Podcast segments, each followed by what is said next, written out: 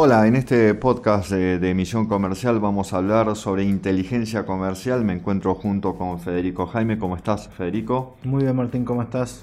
Recuerden todos que nuestro programa Misión Comercial es emitido en la 99.1 Radio Casal los días miércoles a las 9 de la mañana. Bien, la inteligencia comercial es un proceso racional para organizar datos obtenidos sobre los mercados, valorarlos y colocarlos en un contexto, a fin de coordinar una estrategia de exportación.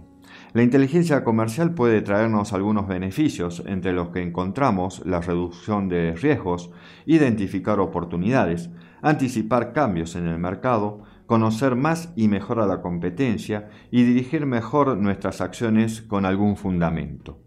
Desde la Agencia Argentina de Inversiones y Comercio Internacional se enumeran seis pasos básicos para llegar a una buena toma de decisiones. El primer paso es clasificar el producto. La clasificación se realiza a partir de la nomenclatura común del Mercosur y es muy importante tener la clasificación correcta del producto ya que partiendo de la posición arancelaria vamos a obtener el resto de la información para completar los siguientes pasos.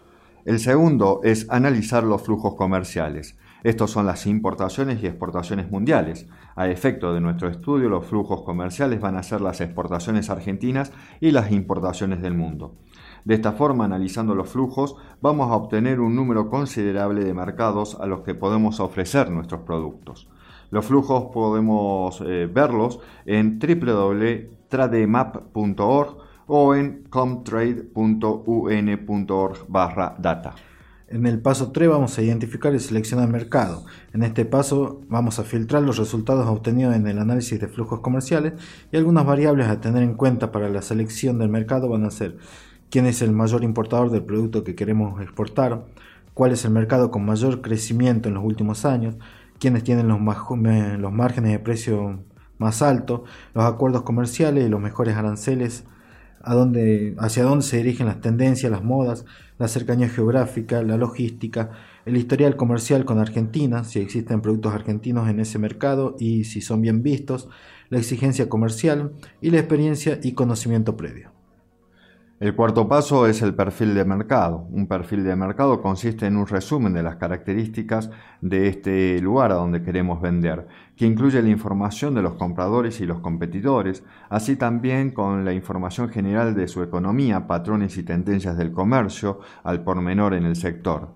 Las consideraciones a tener en cuenta en un perfil de mercado son la dimensión, es decir, el tamaño del mercado, la producción local, menos las importaciones y más las exportaciones. Los segmentos de mercado, por ejemplo, en el caso del ovino, cada presentación es un segmento, botellas de un litro, de 750 centímetros cúbicos o latas. Los canales de distribución o punto de venta, es decir, el lugar donde el consumidor final adquiere el producto. También el perfil del consumidor final, es decir, los gustos, el poder adquisitivo que tiene el consumidor y que busca el consumidor, la relación entre precio y calidad. Podemos conocer la competencia, las presentaciones en que se muestra nuestro producto o se vende nuestro producto, los usos y costumbres comerciales, los requisitos de ingreso.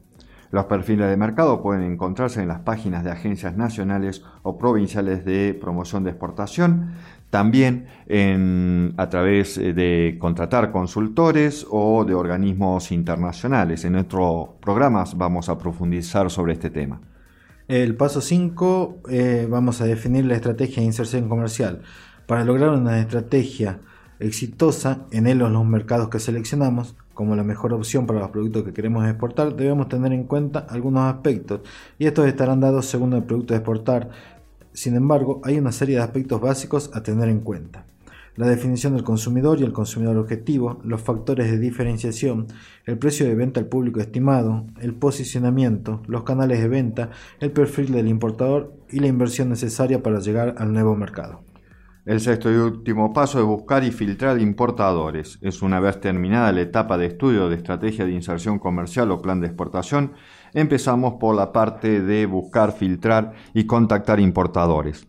Para encontrar importadores tenemos que consultar directorio de importadores, eh, guías de negocios, informes de mercado, ver socios de diferentes cámaras de comercio, listado de participantes en ferias internacionales, también lo podemos buscar en LinkedIn, en publicaciones especializadas, en organismos internacionales.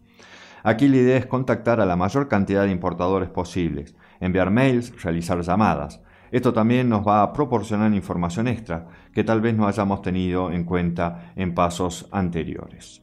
En próximos programas iremos abordando otros temas técnicos del comercio exterior que son de utilidad para las pymes que buscan internacionalizarse o mejorar su performance en los mercados internacionales. Muchas gracias.